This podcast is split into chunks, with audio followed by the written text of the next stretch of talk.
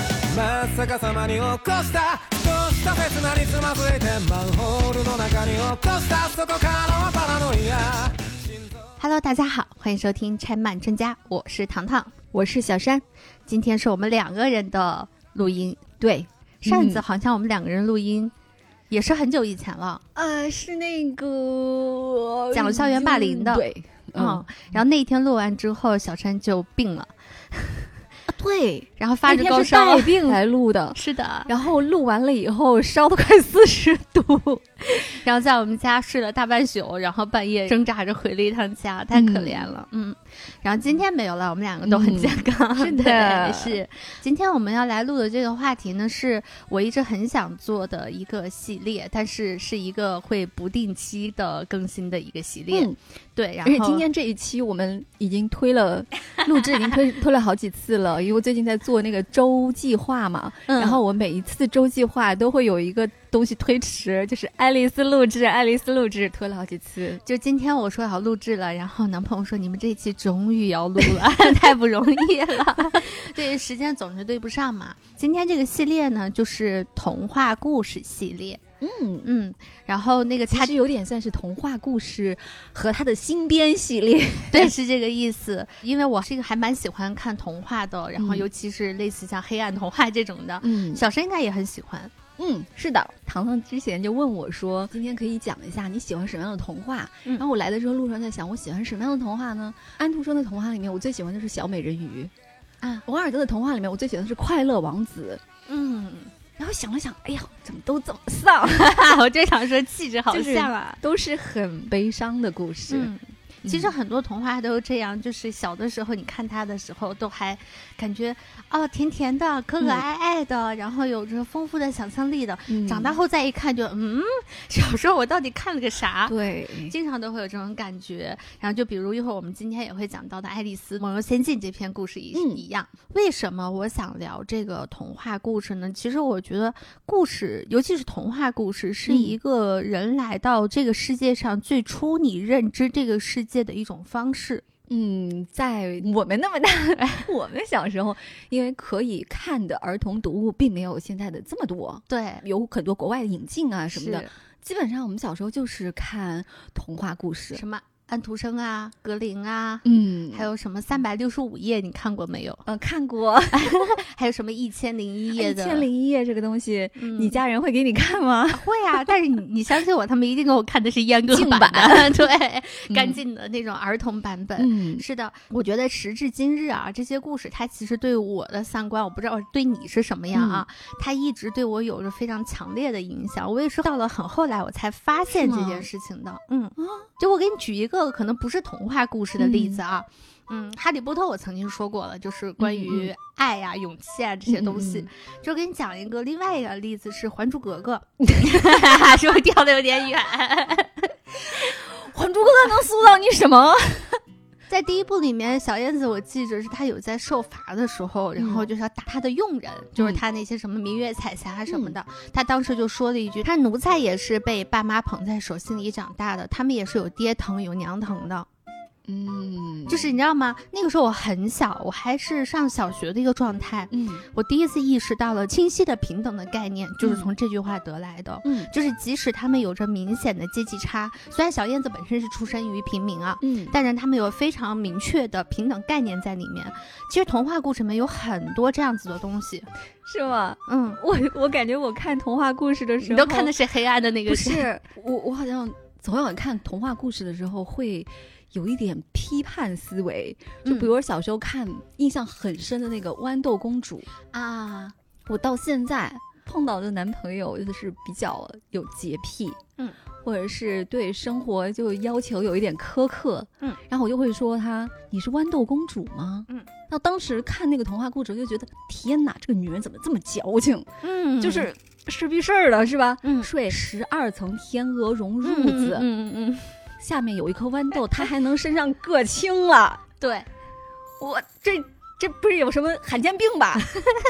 就皮肤 让人病让人看着就觉得什么玩意儿？这个童话故事到底想跟我说什么呀？嗯就比如说小美人鱼，我能很明确的知道她想要给我传递的就是我爱一个人，并不要求对方一定要给我回应，嗯一定要和我厮守在一起，嗯，我爱的人的幸福也是我的幸福，哪怕最后我变成泡沫，嗯，就是这个我可以清晰的 get 到，嗯，但是豌豆公主我 不行，我觉得你只能 get 到他，他很矫情。对，那我觉得这也算是童话故事对我们的影响。我刚刚说的塑造三观，它只是一个层面，但是影响其实它是有嗯很多维度的。让我知道什么是矫情 嗯，，对，就时至今日，我们已经成年了，嗯但是一说起来这些东西的时候，它有时候它甚至是我们去比喻某一些事物的，会非常直接脱口而出的那个东西。嗯嗯嗯嗯嗯要说童话，我觉得我们可以先聊聊什么是童话。嗯啊、你觉得什么是童话呢？嗯，因为我没有去研究过它真正的那个历含义史啊，嗯还是什么，就会感觉童话故事通常是离我们的生活有嗯很大的距离的。嗯然后它里面呢，可能有王子啊、公主啊，嗯或者是诸如此类这种，就是霸 总，就是怎么就是这种 都，跳到霸总那儿了。 就是你要写一个嗯平民的故事，你看不嗯看？倒是有一个青蛙王子，但是青蛙王子他里边也是有一个公主的呀，他也是王子呀， 就是他还是贵族啊，对，他没有真正写平民的故事，然后通常都有一点奇幻吧，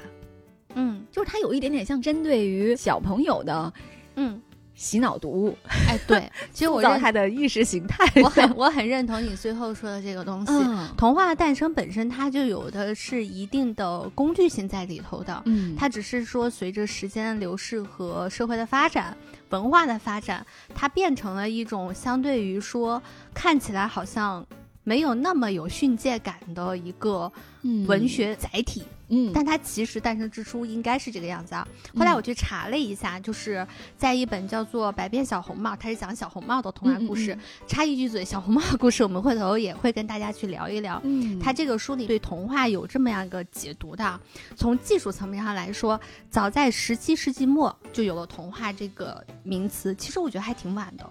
嗯，十七世纪末可能更早一点是作为那种什么歌谣。啊什么哎，的，，对，或者嗯是那种民间的传说，是是是，嗯嗯，然后这个时候呢，是当时法国宫廷的贵族和巴黎文艺沙龙女的侍女们经常讲述的童话故事，嗯比如说非常著名的童话故事书《鹅妈妈故事集》。啊，这个我还真的是我没有看过中文版，嗯但是我有时候会听到英文版。嗯它好像也是一个十七世纪的一个，嗯算是那种是儿童读物吧。嗯英文版的这个《鹅妈妈故事集》啊，嗯，它是韵律感非常非常强的，是但是它的那个内容呢，又不一定是真的很小孩儿的，是。而且有很多是毫无意义的一个故事。对，所以你听嘛，它前面是说的是宫廷贵族和巴嗯黎文艺沙龙里的侍女们嗯经常讨论起来的那些故事，鹅妈妈故事集》如果按照这么讲的话，它应该一开始不是写给孩子们的，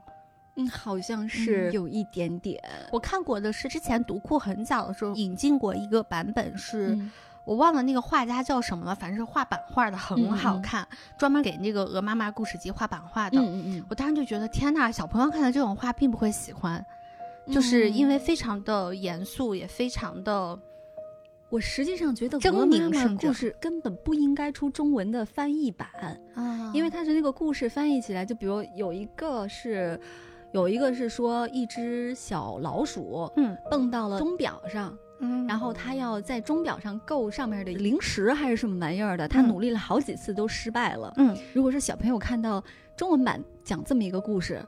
应该会觉得它既不是特别有想象力，嗯然后又不是特别有趣味性，嗯但是它好就好在它的英文，嗯，它如果用英文原文的话呢，它押真的韵啊就是什么的，像咱们的儿歌一样。啊，没事，我们也有小老鼠上灯台偷油吃，下不来，叽里咕噜滚就下它来，是不是有故事性 的，对对吧？呀、那鹅妈妈它有些确实是没有的。嗯，嗯那我们接着往下说啊。然后在民俗学者的眼光里看呢，童话故事只是一种故事形态，它不同于神话、传奇故事或者童谣，但彼此呢又含有若干共同的成分在里头。那童话故事一般说的都是仿佛漫天飞舞的幻想，情节全都是年代不可考的拜官野史，对吧？要不然我们老童话故事开头都是哎，long long ago， 嗯哎，对，很久很久以前，没有一个特定的年份和时代背景。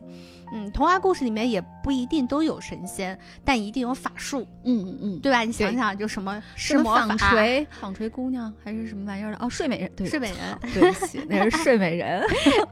对，然后着魔、会说话的动物，然后嗯人间不可能有的那些奇怪的野兽啊什么的。嗯然后在这些故事当中呢，物体一般都会飞，然后什么山川河流会讲话这种嗯东西就很常见。然后男人以兽身出现，也有野兽是女人变的。有学者说，童话属于魔法故事类。这个学者说的，我觉得很有道理。但其实说实话，我在看这句话之前，我会觉得，嗯，就童话和魔法故事在我脑海里面，其实在某种意义上是划等号的。 他这里说男人以兽身出现，也有野兽是女人变的。嗯其实，在希腊神话还是罗马神话里面，确实很有多非常非常多。是，或有一个，其实我们中国的传统神话也有啊。嗯，嗯有一个，哎呀，作者叫什么？我一下子给忘了。嗯那本书叫《变形记》，嗯，它里面其实就是把很多古希腊、古罗马神话里面的众神的故事，嗯它把它写的非常的现实，能够影射出那个时代贵族阶层的荒淫啊，还有那种自私、贪婪，嗯就是占有欲啊什么的。嗯然后它里面有很多的神，比如说被诅咒变成动物，嗯或者说是他变形为动物，然后去躲避。就比如说月桂女神达芙妮，嗯，嗯她就要去躲避太阳神对她的性骚扰，哎于呦是，她就，于是她就祈求她的父亲把自己变成了一棵树。嗯，我觉得可能很多我们的听众朋友们 听到这几个词儿，第一反应就是《月桂女神》一首歌，然后达芙达芙妮妮 一个鞋的一个 品牌，对，是的，嗯嗯，所以其实我觉得从某种意义上来讲啊，就是学界其实也没有一个对于童话非常清晰的一个定义，嗯是一个很模糊的一个状态。其实说回来呢，就是童话故事它的源头其实是很早的，嗯但是它的形态的确定以及它定义到现在为止还没有一个特别明确的定论。嗯，但无论如何呢，就是我们刚才聊的前面那个《还珠格格》那我一们通段常。会，我们通常会把它理解为童话，给儿童看的故事，童话。哎，对，是的，嗯是的，但其实不是这个意思啦。说回到我们刚刚一开场说的那个话题，比我们定义童话更重要的，其实是童话如何来定义我们，嗯我们是如何被它塑造的三观的，如何塑造我们认知这个世界最初的嗯那个东西的。嗯童话当中常含有了解自我和待人处世之道的不朽规范。我们会发现自己像王子、像公主，谁小时候没有代入过呢？嗯，你肯定不会代入豌豆公主啦，嗯，嗯，但是你可能会代入到别的。我好像带入过《快乐王子》旁边的那只燕 子。但你现在很多小姑娘不都会代入 Elsa 吗？呃，对，是吧？这个就是 Elsa 是超越了所有的迪士尼的公主嗯，的这么一个一个公主形，象，嗯，嗯。然后完了，我们小时候如果跟爸妈吵架了，我们会说你是恶毒的王后， 就是有很多小朋你友他戏好多， 就是有很多孩子他会做这种代入嘛，对吧？？嗯，因为她非常坚固的塑造了一个后母的形象，嗯 对。直到现在，我看网络上还经常有提问啊，就说是后妈是不是真的爱孩子嗯啊、会不会真的爱自己的继子或者是继女？在这个论述里面，童话里面的这种嗯后母形象是经常会被提及的。嗯嗯，在早的时候呢，童话的目的其实你看，我们也会想到说，男孩子会带入什么，女孩子会带入什么。在这块，我们聊的不是性别刻板印象啊，嗯而是说在这种带有一定规范和训诫的故事当中，他要求的是希望男孩子能够渴望去当国王。嗯女孩子能够去渴望婚姻，嗯，其实你看我们小时候看，无论是白雪公主、睡美人、小美人鱼，现在我们但凡能数得上来的，嗯除了艾欧莎以外，几乎都是每个女孩子为了自己的婚姻去奋斗。嗯，童哎话我故事、我是跟不你是？说。我有一次听那个电台，嗯他是在讲童话故事，不是嗯分析。他在放那个《美女与野兽啊，》，里面不是有个茶壶太太吗？嗯嗯我，当时听着听着觉得，我操，不对劲儿啊！这个茶壶太太简直像一个 PUA 啊！我就感觉茶壶太太是在用话术嗯 PUA 那个贝尔，嗯，然后让他觉得啊，和这个野兽在一起挺幸福、挺快乐的。但实际上，他本身是一个被野兽绑着留在这儿的，嗯 这不是斯德哥尔摩综合症吗？ 我就觉得，哎，茶壶太太就像一个拉皮条的老鸨一样，哎呦好我的天恐哪怖！啊，但其实迪士尼的那个茶壶太太那个形象还是很可爱的。 哇塞，你听听听那版故事，真的是你把它当做背景音，嗯你不去投入进那个故事的时候，你嗯单独抽离出来听茶壶太太的那番话，你会觉得，哦，太可怕了。是吧？嗯，所以我觉得艾尔萨能够超越所有的公主，成为小姑娘们的偶像，最想成为的那个公主，我觉得是情有可原的。随着时代发展的一个自然的选择，嗯，做自己的女王，是的，是的 不，需要有王子。对，要不然以前的童话都是那个朗朗有扣开始从此过上了幸福生活的结尾。让让网上有人说，为什么他们只到了结婚前或者是到婚礼那段就结束了呢？因为婚后的生活就不可能是幸福的、美满的生活，一定是充满对了啊，柴米油盐的这种琐碎。看这就是婚姻的真相就像我们我们以前看那个《茜茜公主》啊！那个电影，本来就觉得哇，一个公主嫁给一个王子，嗯，成了这个国家的王后，嗯，多么美妙的生活啊！嗯，但是最后，茜茜公主郁郁而终，嗯她的婚姻生活并不幸福，是，这才是人间真相。所以不会教给小朋友的，因为他们需要小朋友去向往婚姻，去向往当国王。嗯嗯，是，所以在识字之前啊，就当你在读到一些更复杂的故事、世界观更宏大的故事之前，嗯童话故事是我们第一次接触到的语文形式，就是嗯文学形式。我觉得是、在长大成人离家以前，也是靠童话第一次接触社会的雏形。嗯它里面包含了其实很多社交也好、人情世故也好、爱情也好、亲情也好、友情也好。嗯然后童话教导我们阅读、书写和是非对错，在杜撰的外观底下，童话预备着我们跨入真实世界的能力，并提供终身受用的功课。嗯嗯生活当中，童话其实是非常常见的，比如说童话会被反复以各种艺术形式在改编，故事本身经常出现在我们的说话习惯当中，对吧？我们其实前面举了很多这种例子了。嗯然后它可以既表达我们对现实生活的失望，也影响我们的思考模式，甚至它还塑造了我们最早对于爱和性的这种认知以及观念。而且我觉得这个东西，它其实是一个，既是童话塑造了我们，嗯，但是呢，童话这种原型又是从哪里来的呢？其实有一种心理分析的方法，在心理学界是非常流行的，嗯就是用童话原型。嗯，童话其实是来自于人的意识的原型嗯，，是的那么我印象很深的就是我原来曾经做过心理治疗嘛，嗯当时那个治疗师他就曾经问过我，就说你现在闭上眼睛，你去想象你自己是童话故事里面的哪一个角色。嗯我就闭上眼睛想了一会儿，我想的是一个我从来没有，其实不是我最喜欢的童话啊，嗯，是白雪公主的后母。为什么？咨询师就跟我说，这个意象是非常严苛的，就白雪公主的后母，她就是如果我不是最美的，啊那我就没有存在的价值。嗯，所以他就说我是一个对自己的要求非常的苛刻的，就永远不会对自己满意，嗯，不有会完有美主义倾向很的人，对，永远不会真正的建立自信。嗯，然后我你觉需得要，靠磨镜，不嗯断的回答谁是最美对的人。对，嗯，然后这个东西就是我觉得也是童话的哎一个很价值，真的还蛮，我回忆了一下。就是你的，咱们俩交往的这么多年的细节，还嗯蛮像的。是我就是这样一个，我永远不会对自己满意，嗯就永远是就自我评价非常的低。嗯嗯，所以嘛，就是有一句话，我觉得说的挺好的，就是把你给总结一下，就是童话可能是我们的心灵蓝图。嗯，嗯，我这两天采访了一个嘉宾，后然后他是一个非常优秀的画手和写手，嗯然后他的画风呢，就是非常的魔幻型的那种画嗯风。我有一天问他，我就说为什么你会选择用这样子的形式？因为它一般是一张插画，底下会配很长的一个嗯呃带有一点魔幻色彩的小故事。嗯我问他为什么会选择这种形式，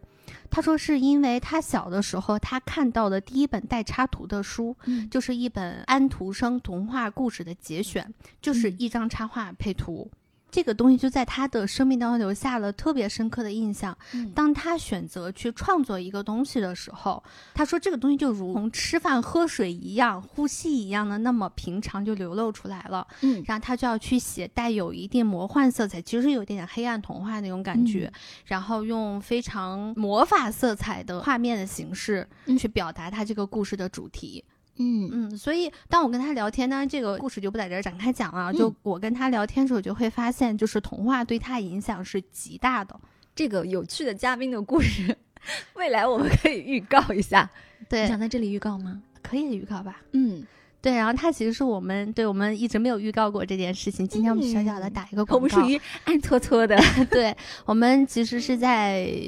做了另外一个节目，然后叫做嗯 DX 人格，采访了非常多有趣的灵魂。对然后刚刚说的这个嘉宾呢，其实就很快就要登录到我们的新的一期嗯节目当是中的了。就如果大家感兴趣这个节目呢，可以去其他的平台上去搜索一下，我们在这里面就只能预告到这个地步了。我们回归正题，我们嗯接着往下讲啊，就是绕了这么远呢，其实我们就是还是想，肯定要跟大家聊的是漫画嘛。那嗯童话呢，其实它作为一个，我觉得它现在发展这么多年，它作为故这种故事原型，它其实被改变了太多太多这种形式了，嗯哼对吧？电影也好，嗯，然后动画片也好，嗯太多了。其实漫画集也有很多，大家所熟悉的什么《一千零一夜》呀、《小红帽》啊、《睡美人》啊、《小美人鱼》、《白雪公主》。我那天查到的时候，我还知道啊哦，泰山也被改过，然后小飞侠，包括我们后面要讲的爱丽丝，其实嗯都被改过，要不然是作为主要故事线索出现，嗯然后要不然就是作为主要的背景出现在这些故事当中，又或者是穿插在许多动画作品当中被化用为某些重要情节或者篇章。比如说像小飞侠，因为你讲的那个漫画，就我没有看过，嗯但是比如讲到小飞侠、啊、彼得潘啊，嗯第一个印象一定是拒绝长大的孩子，嗯或者是永远不会长大的孩子。嗯，我不知道它是什么漫画啊，嗯而是说像这种这种角色一出现，你立刻就会有这样的联想。对嗯，对。然后在这块儿说到小飞侠啊，就是扯两句那个有意思的小贴士。嗯我我是有一次看书，然后书下面不是有注脚吗？嗯注释上面写了一个一一段话，我就惊呆了，就是柯南道尔和小飞侠的作者是好朋友。这样有一种嗯不知道怎么 比。我当时看到我都啊，就好震惊的那种感觉，因为我嗯是福尔摩斯粉嘛，然后突然间觉得，嗯，他怎么会跟小飞侠是一个时代很神奇的一种、嗯奇妙的一种被打通任督二脉的感觉。嗯 然后这些童话呢，其实它随着时代变迁。说到时代变迁这块，我先插一句啊，回头我们会在小红帽的这一期里面跟大家详细的去讲一下，嗯就是所谓的童话变迁是一个什么样的一个状态啊。嗯就是童话它本身它会随着时代的变迁而变化，比如说像 Elsa 的出现。嗯其实童话故事含有变化无常的特质，它很容易随着像什么气候、地嗯理环境、民俗风俗、说书人，甚至说听众的思想，就是我们普通读者的思想嗯变化而变化。它会反映当地的美食很多细节啊，嗯比如说甚至发型，当然更不会错过很多重要的时代发展的脉络的这些事情。嗯不同的时代呢，不同的作者通过改编、化用等手段，赋予了这些古老故事新的意义。它永远都是每一代孩子了解世界的最初入口，就像爱丽丝掉入了那个兔子洞一样，嗯发现了一个全新的一个奇妙的世界。嗯那我们这个系列的第一个故事就是要讲爱丽丝梦游仙境。嗯哼漫画先按下不表，嗯我们先来聊聊《爱丽丝梦游仙境》这件事情。《爱丽丝梦游仙境》呢是诞生于维多利亚时期的英国，是19世纪英国作家兼牛津大学基督学院数学教师刘易斯·卡罗尔创作的著名儿童文学作品了。嗯我觉得几乎我们没有孩子没有看过这个故事。嗯，对已经吧忘 了，这对已对经是很久远了。是，然后我也是这一次，嗯、做资料我才知道，它其嗯实还有一个续本。叫做叫做《 《爱镜中世界》。对《镜中奇遇记》，我嗯其实是在此之前没有看过这个故事的。嗯嗯，然后它出版于一八七一年，但我们更熟的其实是第一个嘛《梦游仙境》的这个故事。嗯它在一九五一年的时候被迪士尼改编成了同名的动画片，然嗯后后来著名导演蒂姆·波顿呢，二零一零年也拍摄了同名的电影。但说实话，我不是很喜欢这个电影。对嗯，我也不太喜欢他从一开场爱丽丝订婚我就开始，嗯嗯，我但那一版我觉得它视觉效果还好，但但也也就就嗯，我觉得他把很多东西变得非常的实在，嗯嗯嗯，就是实在到让你觉得没有任何的想象空间。就爱丽丝本身是一个很抽象的一个故事。嗯，嗯，这个我们一会儿会聊到这这一一块块儿儿啊啊，，就是它这个故事的起源，那我就相信很很多人都已经很清楚了。它其实最早的是刘易斯·卡罗尔作者，然后嗯带着他的同事呢，其实这个同事就是他们那个所在学院的院长的的三三个小女儿在泰晤士河上划船。然后插一句，这条线路现在已经成为牛津的旅游项目了。嗯，就如果有兴趣的人呢，可以去体验一下。在这个过程当中呢，因为他跟二女儿关系特别好，嗯，爱丽丝，对，然后嗯就是爱丽丝，然后三个小姑娘来缠着她，让她讲故事，然后她讲了这么样一个很神奇的故事。嗯然后在现实当中呢，当时听故事的爱丽丝呢，就正好是十岁。嗯十岁的这个年纪，无论对于男孩儿女孩儿来讲，都是会有非常多奇怪的想象力的那个时间。啊，十岁是一个很很特别的年纪，就是嗯它介于想象的世界和现实世界中间。嗯就比如说咱们看那个就小朋友写的诗，嗯，十岁几乎是一个分界点。十岁以前的小孩儿写的诗是特别天马行空的，特别可爱的。，嗯但是十岁以后的小孩儿呢，你就觉得他多了一些心思。嗯，马上要步入青春期了吧？呃，就是在前前奏吧。 嗯嗯，明白。然后从那之后呢，经过时间的发展，这个嗯掉入兔子洞这件事情呢，它其实就成为了一个非常具有跨时空效应的超级文化符号。嗯它现在其实你有时候说啊，我掉进了兔子洞，已经不再是说我。看了什么《爱丽丝梦游仙境》，嗯而是说表达一个我去到了一个我完全没有想象的世界，嗯，甚至嗯说另外一些更深层次的含义在这哎个里那头。个什么，呃，《黑客帝国》里啊面有吧？对嗯跟着那只兔子。嗯，嗯是，所以它就成了一个很有名的一个文化符号。嗯你，看，这还是嘛，童话随处可见。嗯然后在这块儿呢，可以给大家讲一个无用的小知识点，就真的很没有用，但很好笑。就因为卡罗尔本人呢，他是个数学老师，所以嗯很多人去解读《爱丽丝》的时候，其实他们觉得《爱丽丝》这两本书是充满着数学谜题的两本书。嗯然后我在查资料的时候就有看到过，就是非常长的那个相关的解读，然后是在知乎的这个网站查到的。说实话，那个解读我一个字儿都没看懂，它有各种各样的公式、图，嗯我真的一个字儿都没看懂，但是就觉得不明觉厉，不知道 为什么，就是不知道有没有人会很感兴趣这个事情。然后那个三联周刊上其实也出过这么一篇文章，我回头呢会把这个文章的链接呢贴在我们的节目的介绍区，有兴趣的朋友可以去看一看。都不说那些学数学、学逻辑的，嗯就是这属于那个作者的同行嘛。嗯，我认识一个女孩，她是北大艺术学院的在读博士，今年应该毕业了吧？啊，恭喜她毕业！ 啊不容 易，对博士毕业不容易。她之前就是也是在朋友圈看到我正在看《爱丽丝梦游奇境》，嗯她特别开真心，特的啊别激动。我在下面跟我说，她最近刚刚看完一个特别好的译本，然后她看过好几遍。嗯她说：“谢谢你把这本书推荐给别人。”然后我就很惊讶，我就说：“哎，这是一个非常广泛的儿童读物啊。对，但是呢，他就说他在今年三月，呃，写博士论文的最后一个月，嗯就每天晚上睡觉不看这个就没有办法入睡。为什么？他又说这本书每天临睡前给了他无限的安慰、快乐、甜蜜和满足。他就感觉到无数读者和他一起感受着，无论何时何地，都是痛苦和荒谬的周遭世界。嗯这本童话某种程度上是和《堂吉诃德》一样，好笑、纯粹，然后同时又揭示了真理的。然后听他讲完以后，我觉得不愧是北大博士，他讲的呢虽然就是有一点的抽象，但是你仔细品一下，确实是这个意思。我在一本那个叫做《迷人的怪物》的一本书里头，嗯它里面有讲到爱丽丝这个篇章。那个整个那一篇章在讲爱丽丝的时候，就谈的是爱丽丝之于现实世界的疯狂、荒谬，以及嗯它是我们的心灵的避风港。嗯嗯嗯嗯，他就在讲这个。有兴趣的话，朋友可以去看一下这本书，叫《嗯迷人的怪物》，我写的还挺好。嗯嗯嗯，刚刚在前面提到，就是说一开始就说《爱丽丝梦游仙境》是诞生于维多利亚时期的英国。嗯，为什么一定要跟大家讲一下这个时期呢？是因为这个时期是儿童读物的，或者说是儿童这个概念诞生的那个时期。嗯就是儿童这个概念啊，它并不是从始至终都有的，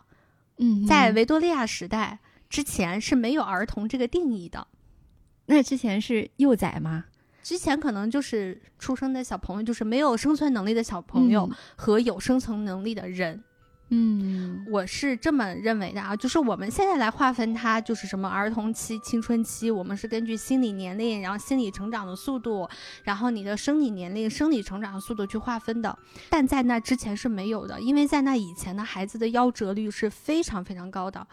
如果他们能够证明自己有生存能力的那一天开始。就不会再有人去关注他们了，或者鲜少有人关注他们了。嗯，然后那个时代呢，他们只要是拥有了生存能力，他们就被称为成人。他们要尽早的去结婚，以便可能在不幸早逝之前留下自己的子嗣，对，让自己的家族进行婚姻结盟，嗯然后保证自己的家族可以顺利的繁衍下去，多子多孙。而且那个时代呢，是中下阶级的年轻人，甚至比有钱人更早结婚。我觉得这个好像是在哪个时代都很对啊像。嗯你，看，大家现在是受教育程度越高，拥有的资本，不管是金钱的资本，还是职业啊、嗯什么乱七八糟的这些东西，层次越高的人，嗯，因为他们有更多的手段来保证自己和自己的家族活下去。对，嗯，就像大家很现在残经常酷说想说的是，哎呀，不想恋爱、结婚啊什么的，不也不想生孩子，嗯这都是一种技术发展到一定阶段嗯的甜蜜的烦恼 吧？是。然后在那个时候呢，就是男人基本上成年也就定在了十一岁或十二岁左右，嗯他们就算成年了，就要开始做工了。其实你回想一下，我们看过的很多作品，就非常隐约的能记得，比如说《天空之城》里面那个男主人公，嗯，那个小孩看起来年纪就很小，但但是他当时已经在那个矿场工作了，我不太记得是不是在矿嗯场，反正就是他已经参加工作了。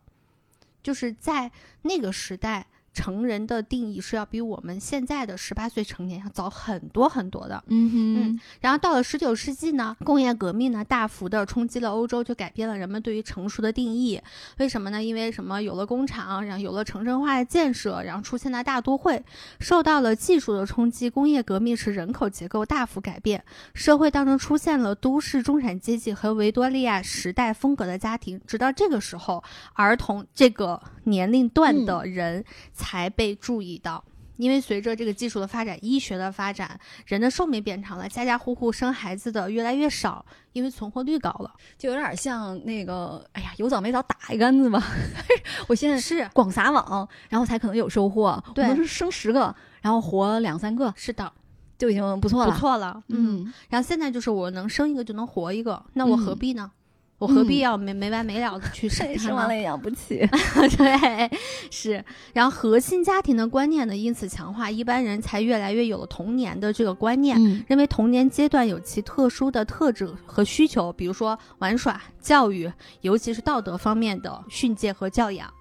工业革命同时呢，也改变了书籍市场，开始出现了满足儿童需求的书籍，比如说从单纯的说教变成了充满想象力的故事，也就是童话的诞生。嗯当时的书呢是一种奢侈品，非常非常的昂贵，出版也是有所限制的。印刷品本身也具有实用价值，比如说它可能印的更多是月历、年历。嗯嗯年鉴、祈祷书，然后宗教册子，像什么，我相信一定会大量的会印那个圣经，嗯嗯，然后识字入门，就是它具有工具书的这个概念。然后到了十八世纪初呢，廉价书籍开始广为流传，当时的中产阶级的人越来越多，识字率也随着提升。新的印刷工业工资便宜，降低了印书的成本。过去女人常一面纺织一面说故事，工业革命使织布和说故事从火炉边转到了工厂。嗯到了十九世纪，即使是工匠也买得起一些书了。更重要的是，阅读人口使书市这个特殊的市场更加兴盛。就说白了，消费者增加了，嗯，嗯，能买得起书的人，消消费费书东人西越来越多了。就像是我们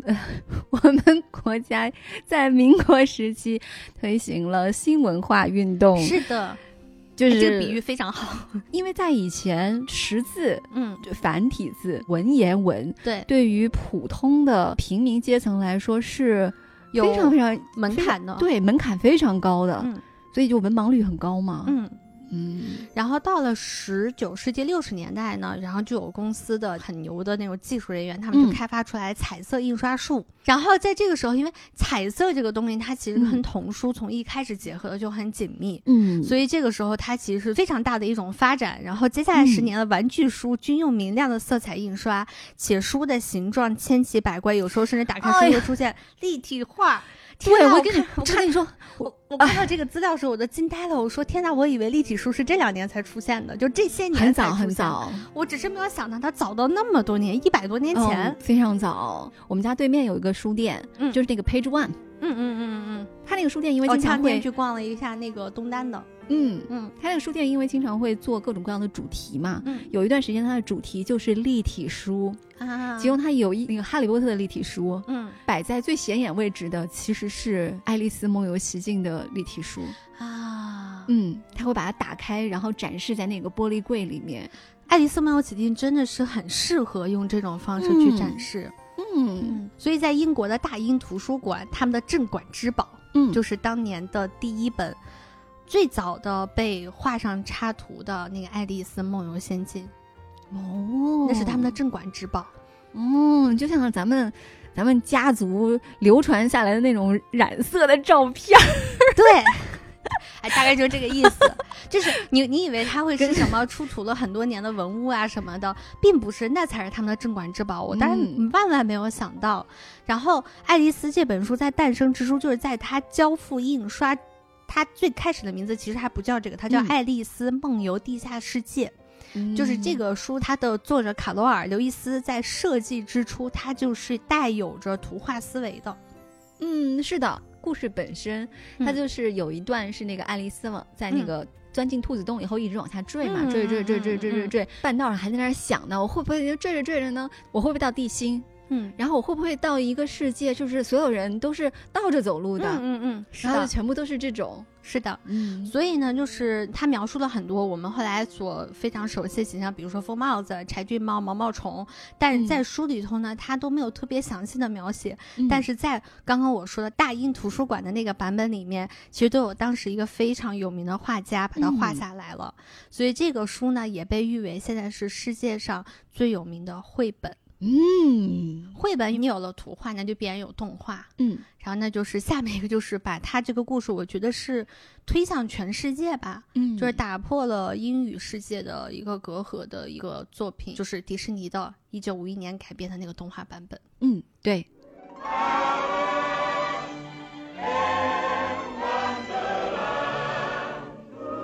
How do you get to Wonderland?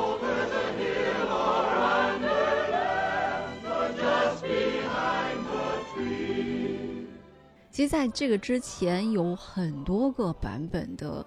爱丽丝漫游嗯奇境的黑白短片，嗯我基本上在之前在网上看到的一些关于爱丽丝的这个片子，要比一九五一年早很多，因为他拍过很多个版本，是包括最早的第一部一九啊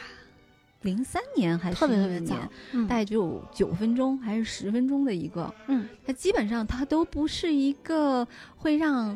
全世界的小朋友看起来觉得很有趣味性的， 就是是一个嗯还挺成人化的拍摄的方法，嗯可怕吗？它倒是不可怕，而且很有意思的就是，如果把各个不同时代的爱丽丝放在一起看的话，你会见证电影的拍发摄 展技术的真发的是展真的是，我之前去看了一个展览，就是这样，嗯，你完整的看到了电影技术的一个对一个革新之路。对，最早的那个版本，你还能感觉到，就是它不是在那个门前面是变大变小的嘛？嗯它会用这种做不同的那个布景，然后都是一个小孩啊儿。然后或者是怎么样子把它俩胶片叠在一起，把那个女孩缩小啊，然嗯。后放大呀、什么的，很简陋，但是很有趣 对，嗯它改编了很多很多的东西。嗯，然后说回五一年这个版本啊，嗯就是 我前两天重新看的时候，我就感觉跟我小时候看根本不是一个东西。嗯，小时候看的时候觉得真的可乐呵了，就觉得它嗯就是一个好有趣、好好玩的一个电影。嗯前两天看的时候觉得它怎么那么恐怖？怎么那么奇怪？是，就是感觉像一帮人嗑了药以后做出来的东西。嗯，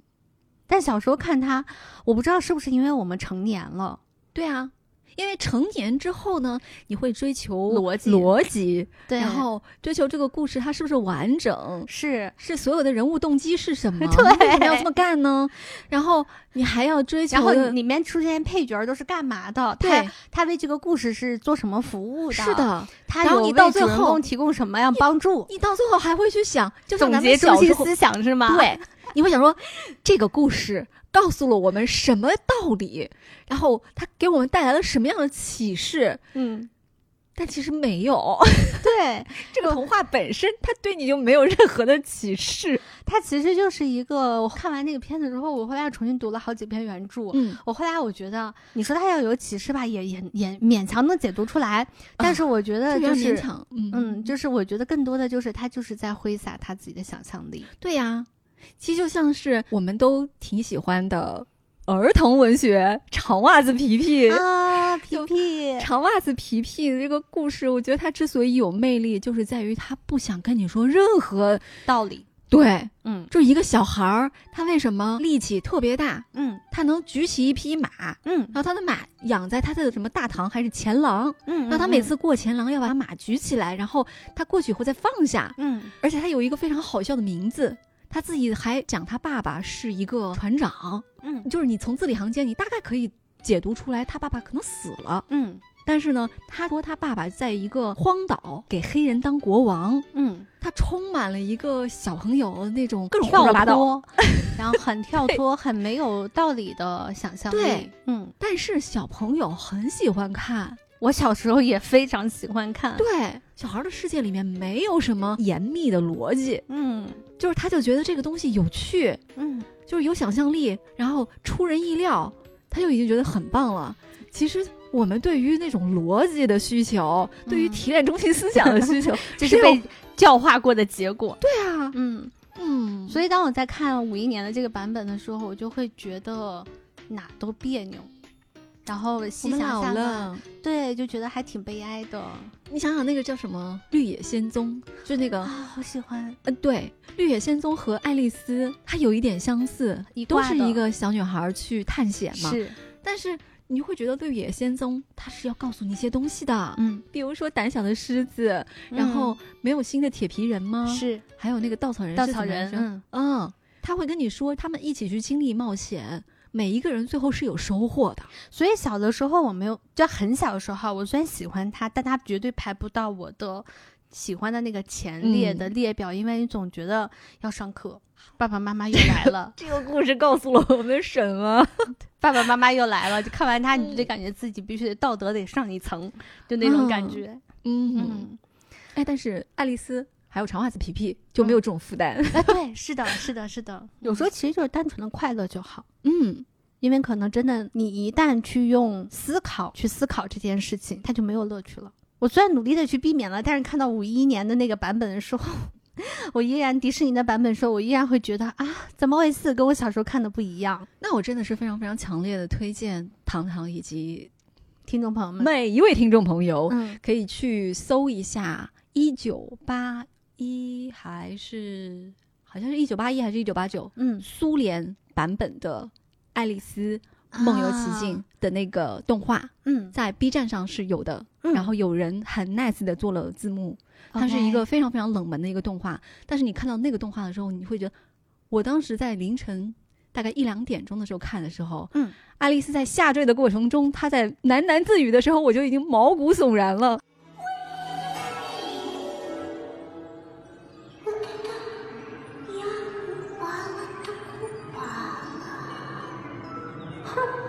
Колупайся с лестницы для меня теперь пара пустяков. Наша решила, что я ужасно смелая. Да свались я хоть с крыши, я бы и то не пикнула. 啊，那是个恐怖版的吗？不是，它就是它就是充满着一种非常的神经质，然后非常的诡异，嗯，然后又很华丽。它整个的画风它还会嗯随时在变化，让你觉得，如果说一九五一年是像科科耀 做的，它就是一九五一年那个版本的很多倍，就刻了十倍的药做出来的对，啊非那还常挺有的意思的。迷幻。嗯，嗯，OK，好像聊到现在，我们还没有聊过跟漫画有关的任何的东西。嗯，嗯，但我们并没有说改编成一个童话电 台。我们不是来骗粉的，对，跟大家聊这些呢，其实是因为要开这个系列，我们就是想把童话这件事情、跟大家先说的比较清楚一点点，对包括爱丽丝的一些背景啊什是么的这一期大家可能听着觉得怎么这么不二次元呢？但是其实我们真的准备了很多从《爱丽丝漫游奇境》这个作品嗯所衍生出来的动漫作品，对其中他们会出现在下一期。对，然后下一期呢，可以跟大家预告一下，那个作品的名字呢、叫做潘朵拉之心。